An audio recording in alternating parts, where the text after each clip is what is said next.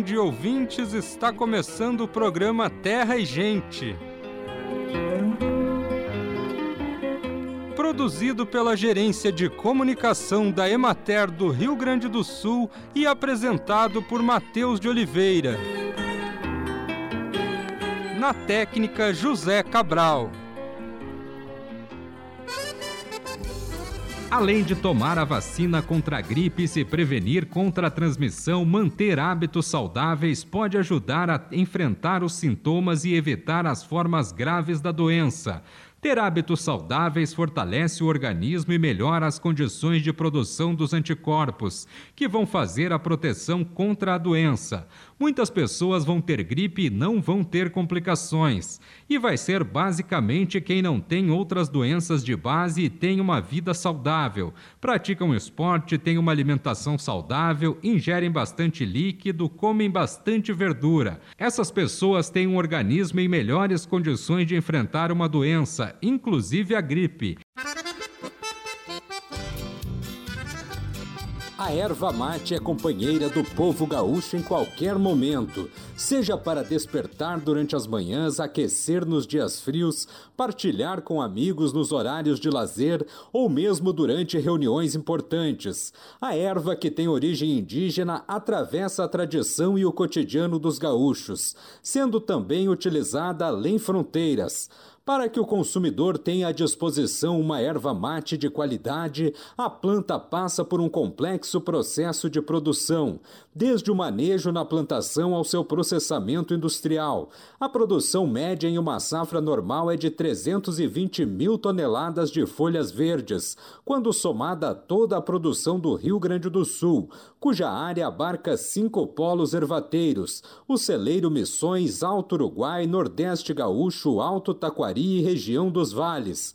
No Rio Grande do Sul, são 14 mil produtores rurais que cultivam erva mate em suas propriedades, contabilizando uma área total de 31 mil hectares em produção, mais 6 mil hectares em processo inicial de implantação que ainda não estão produzindo. No total, são 37 mil hectares. Após a colheita, a erva mate ainda passa por outro processo antes de chegar às cuias do povo gaúcho.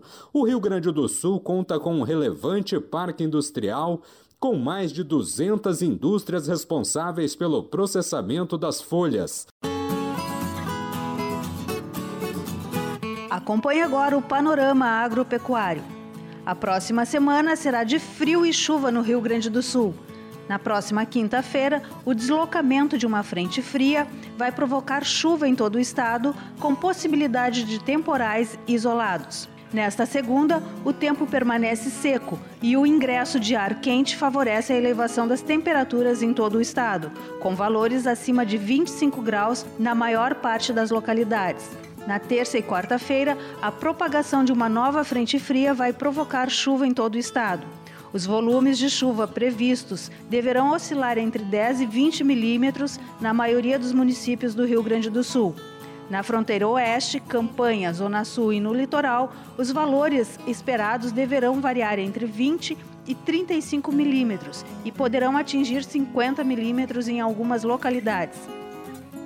Na região administrativa da Emater de Frederico Westphalen, com a semeadura finalizada no período, o trigo está em fase de germinação e desenvolvimento vegetativo. O período tem sido favorável para a realização do controle de plantas invasoras, em especial a Zevém e nabo, mas em algumas áreas os produtores têm relatado resistência do azevém aos herbicidas. Os triticultores também estão atentos à aplicação de nitrogênio, essencial para uma boa produtividade. O nitrogênio tem sido fracionado em duas aplicações, Segundo o levantamento semanal de preços realizado pela Emater no estado, o valor médio pago pela saca de 60 quilos de trigo apresentou redução de 2,97% em relação à semana anterior, passando de R$ 113,10 para R$ 109,74.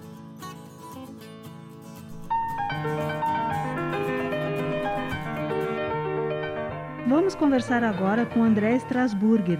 Ele é presidente do Congresso Brasileiro de Olericultura. André, quando acontece o congresso e como é que vai ser?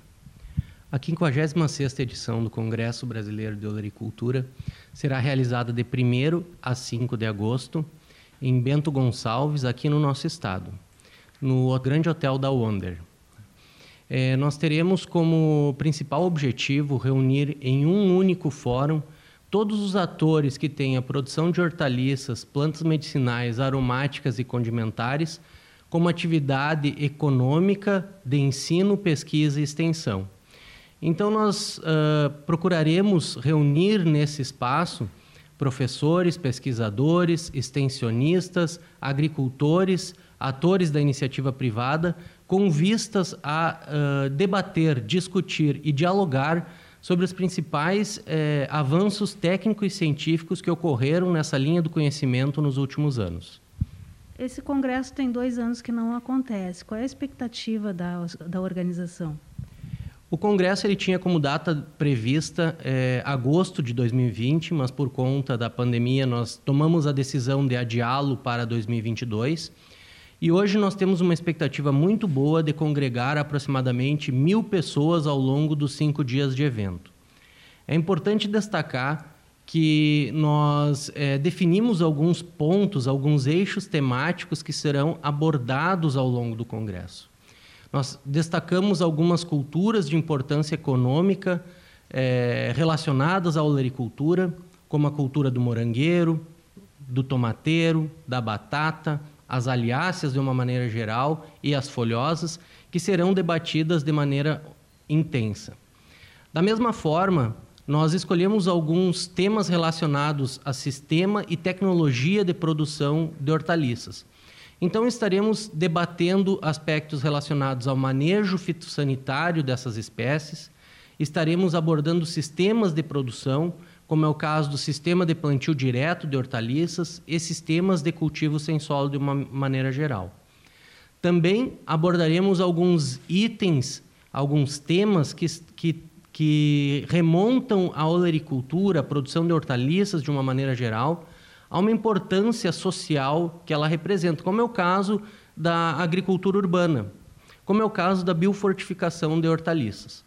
E é claro que, não menos importante, estaremos também debatendo aspectos relacionados a, a mercado, dando uma ênfase especial às cadeias curtas de produção que nós vimos agora nesse período de pandemia, que são muito importantes para a manutenção dos agricultores, dos produtores, de uma maneira geral, e também para os consumidores. Essas cadeias curtas é o tema central do Congresso, né? O, e sobre com relação aos palestrantes, quem vem, quem, quem são os convidados?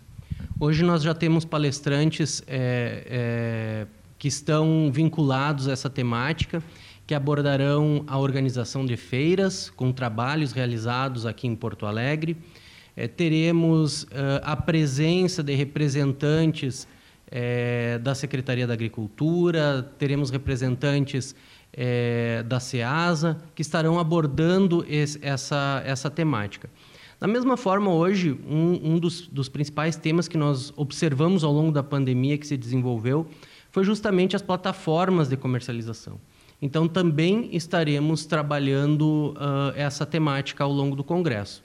E, claro, é, precisamos abordar o mercado justo e, e, a comercialização institucional. Vai haver espaço para a troca de experiências? Sim, com certeza. Hoje nós uh, estamos fazendo um trabalho bastante forte para a presença de agricultores ao longo do Congresso. Temos mais de 60 palestrantes já confirmados para o evento. E esses palestrantes eles foram uh, uh, convidados justamente pela sua importância e sua relevância ao longo dos últimos anos em prol da olericultura. E os agricultores eles são nossos convidados a estarem presentes no, no congresso, mas também estarão dentro do hall de palestrantes. Então, casos de sucesso, casos de agricultores aqui da nossa região e de estados próximos estarão sendo relatados no 56º Congresso Brasileiro de Olericultura. Presidente, quem estiver interessado, onde pode obter mais informações a respeito? Nós temos um site ativo, fazendo uma busca por 56cbo.com.br, facilmente nós encontraremos o site do evento. É, nesse site é possível encontrar todas as informações referentes à programação, à inscrição, à localização do evento e demais informações necessárias aos nossos interessados. Okay, muito obrigada. Para o programa da Terra, Raquel Aguiar. O Brasil é o campeão do mundo no que diz respeito à biodiversidade. Possuímos 36% das florestas tropicais remanescentes, formando o maior complexo de ecossistemas do planeta. No Brasil, podem ser encontradas mais de 60 mil espécies vegetais superiores, 2,5 milhões de espécies de artrópodos, 2 mil espécies de peixes, 300 espécies de mamíferos e ainda alguns milhões de espécies não classificadas. O desenvolvimento sustentável é uma estratégia que visa, além do crescimento econômico, principalmente a preservação e conservação destes recursos naturais, em especial os não renováveis. O desenvolvimento sustentável é perfeitamente viável, preservando-se a enorme diversidade da fauna e da flora brasileira, que forma a base dos recursos naturais e aliado à disponibilidade de terras potencialmente agricultáveis Patrimônios estes que poderão viabilizar um futuro próximo, um verdadeiro salto de qualidade nos padrões de desenvolvimento até agora conhecidos e experimentados.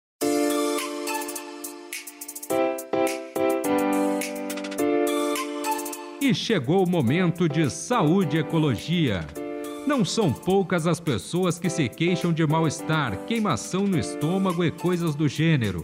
Quem sofre com esse tipo de problema acaba perdendo um pouco do prazer que proporciona uma boa refeição. Isso sem falar que se você está se sentindo mal durante a digestão, é porque algo não está funcionando bem no seu organismo. A Federação Brasileira de Gastroenterologia lista 10 dicas para você ter uma boa digestão.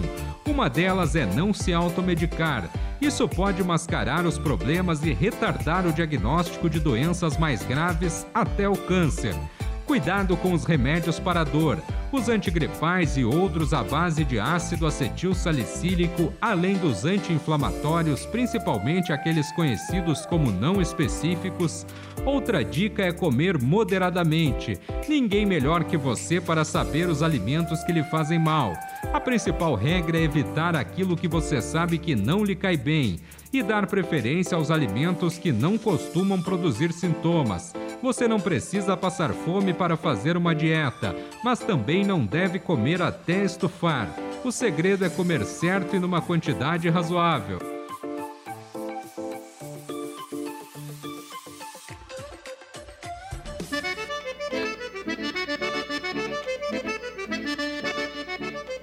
Acompanhe agora os preços recebidos pelos produtores no Rio Grande do Sul na última semana. Arroz em casca, saca de 50 quilos, preço mínimo R$ 70,50, preço máximo R$ 82,00, preço médio R$ 75,79. Boi para abate, quilo vivo, com prazo de pagamento de 20 a 30 dias, preço mínimo R$ 10,00, preço máximo R$ 11,70, preço médio R$ 10,96. Búfalo, quilo vivo, preço mínimo R$ 9,00, preço máximo R$ 11,50, preço médio R$ 9,92. Cordeiro, quilo vivo, preço mínimo R$ 9,00, preço máximo R$ 11,00, preço médio R$ 9,88. Feijão, saco de 60 quilos, preço mínimo 170 reais, preço máximo 360 reais, preço médio R$ 219,92. Milho, saco de 60 quilos, preço mínimo R$ 79,00, preço máximo R$ 90,00, preço médio R$ 81,48. Soja, saco de 60 quilos, preço mínimo R$ 171,00, preço máximo R$ 181,00, preço médio R$ 173,64. Suíno, quilo vivo, preço mínimo R$ 4,10, preço máximo R$ 6,50, preço médio R$ 5,13. Trigo, saco de 60 quilos, preço mínimo R$ 108,00, preço máximo R$ 123,00, preço médio R$ 109,74. Vaca para abate, Quilo vivo com prazo de pagamento de 20 a 30 dias, preço mínimo R$ 9,00, preço máximo R$ 10,40, preço médio R$ 9,85. Olá, amigo produtor. Eu sou Luciano Schwertz, engenheiro agrônomo e gerente regional da Emater Ascar em Frederico Westphalen. Estamos num momento muito importante do desenvolvimento dos cereais de inverno trigo, aveia branca, triticale, cevada, enfim, são vários materiais que estão no campo e é um momento também que nós temos uma oportunidade de controlar algumas plantas invasoras que vão também é, gerar um impacto lá na nossa safra de verão, na lavoura de soja, na lavoura que vai suceder o cereal de inverno. Um exemplo é a buva. E agora, se nós formos ao campo, a gente vai ver um fluxo de emergência muito grande de buvas, plantas pequenas e de fácil controle. Por isso, nós orientamos que você faça um bom monitoramento e uma avaliação para usar herbicidas nos cereais de inverno que vão te auxiliar no controle da buva e evitar custos maiores lá na operação de plantio da soja. Este controle, neste momento, também vai estar associado ao controle de plantas invasoras para o trigo, para os cereais. Assim, você vai estar sendo mais eficiente, reduzindo custos e melhorando já as condições para o plantio da próxima safra. Fique atento, né? além das plantas invasoras, nós também estamos observando um clima bastante favorável para a ocorrência de doenças.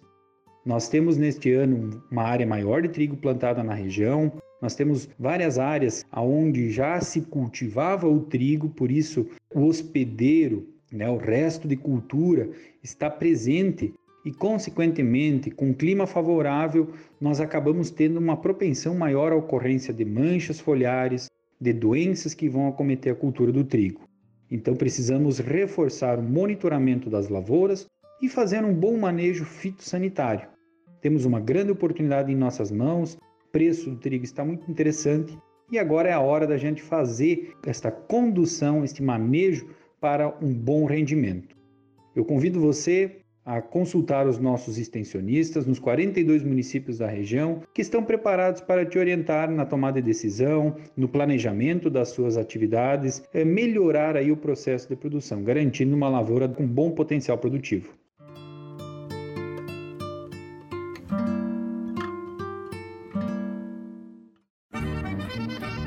Para que o consumidor tenha à disposição uma erva mate de qualidade, a planta passa por um complexo processo de produção, desde o manejo na plantação ao seu processamento industrial. Com a entrada do inverno, o cultivo e o manejo da erva mate exigem atenção especial para garantir a qualidade do desenvolvimento da planta, além de protegê-la de doenças causadas, por exemplo, pela alta umidade do ar. Estamos no período em que acontece a quebra da dormência das sementes, isto é, começam ativamente a desenvolver a planta. As sementes dos frutos colhidos em janeiro e março foram limpas e estão prontas para serem estratificadas na areia. No entanto, o produtor deve ter cuidado no que diz respeito à manutenção da umidade adequada no recipiente em que está a semente, em especial nas semanas chuvosas. Sem cuidar ou fazer o manejo correto dos viveiros, ampliam-se as dificuldades em controlar doenças e realizar os tratos sanitários. Nesse sentido, também se deve evitar que a água da chuva entre nos viveiros. O processo de rustificação das mudas, que diz respeito à sua exposição ao sol, é fundamental.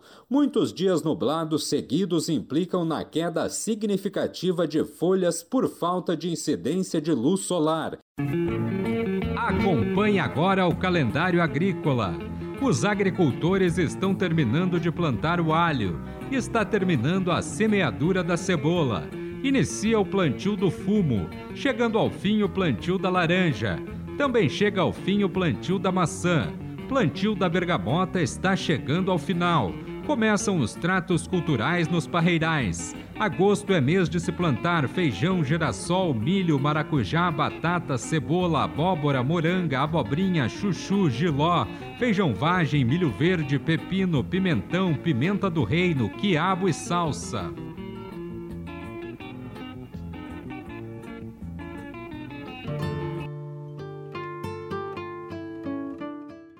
Olá, amigo produtor. Eu sou Luciano Schwertz, engenheiro agrônomo e gerente regional da Emater Ascar em Frederico Westphalen. Estamos num momento muito importante do desenvolvimento dos cereais de inverno. Trigo, aveia branca, triticale, cevada, enfim, são vários materiais que estão no campo e é um momento também que nós temos uma oportunidade de controlar algumas plantas invasoras que vão também é, gerar um impacto lá na nossa safra de verão, na lavoura de soja, na lavoura que vai suceder o cereal de inverno.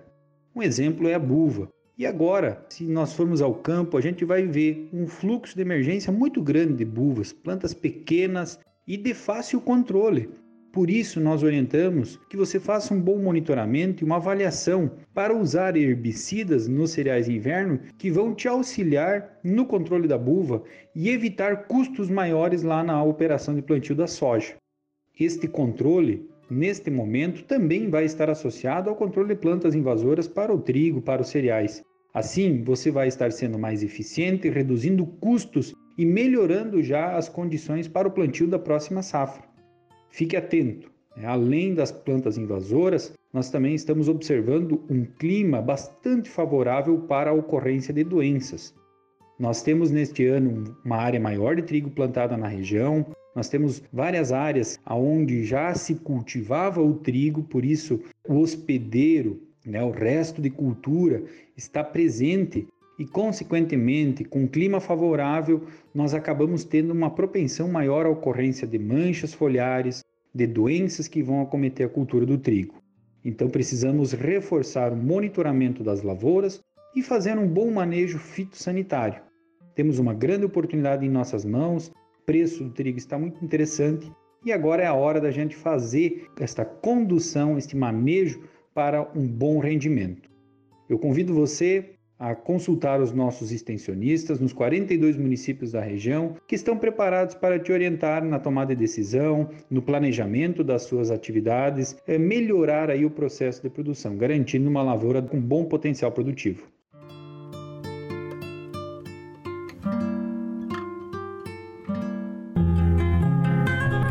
Formação de uma consciência ecológica e a preocupação cada vez maior com as questões relacionadas à saúde vem estimulando em todo o mundo a busca por produtos orgânicos. De uma forma geral, produto orgânico é aquele alimento cultivado sem a utilização de agrotóxicos e adubos químicos. Mas, além disso, a agricultura, para ser considerada orgânica, deve ser realizada dentro de um sistema holístico de manejo agrícola, que respeite a biodiversidade e os ciclos biológicos, visando a sustentabilidade cultural, social, ambiental e econômica da unidade de produção Hoje a agricultura ecológica está se expandindo por todos os lugares do planeta e cada vez mais vem aumentando a quantidade de consumidores que preferem consumir alimentos naturais, totalmente livres de produtos químicos.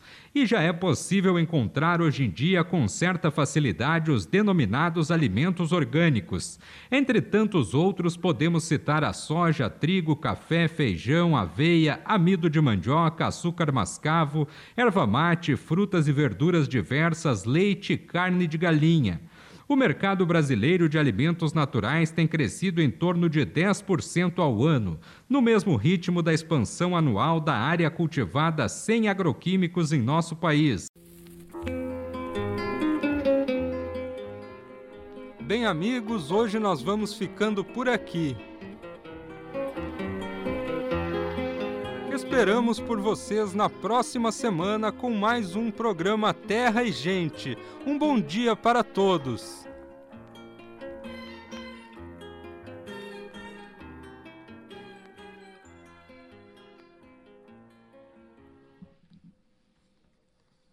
Vamos para a prova agora, para ver se nós vamos aprovar.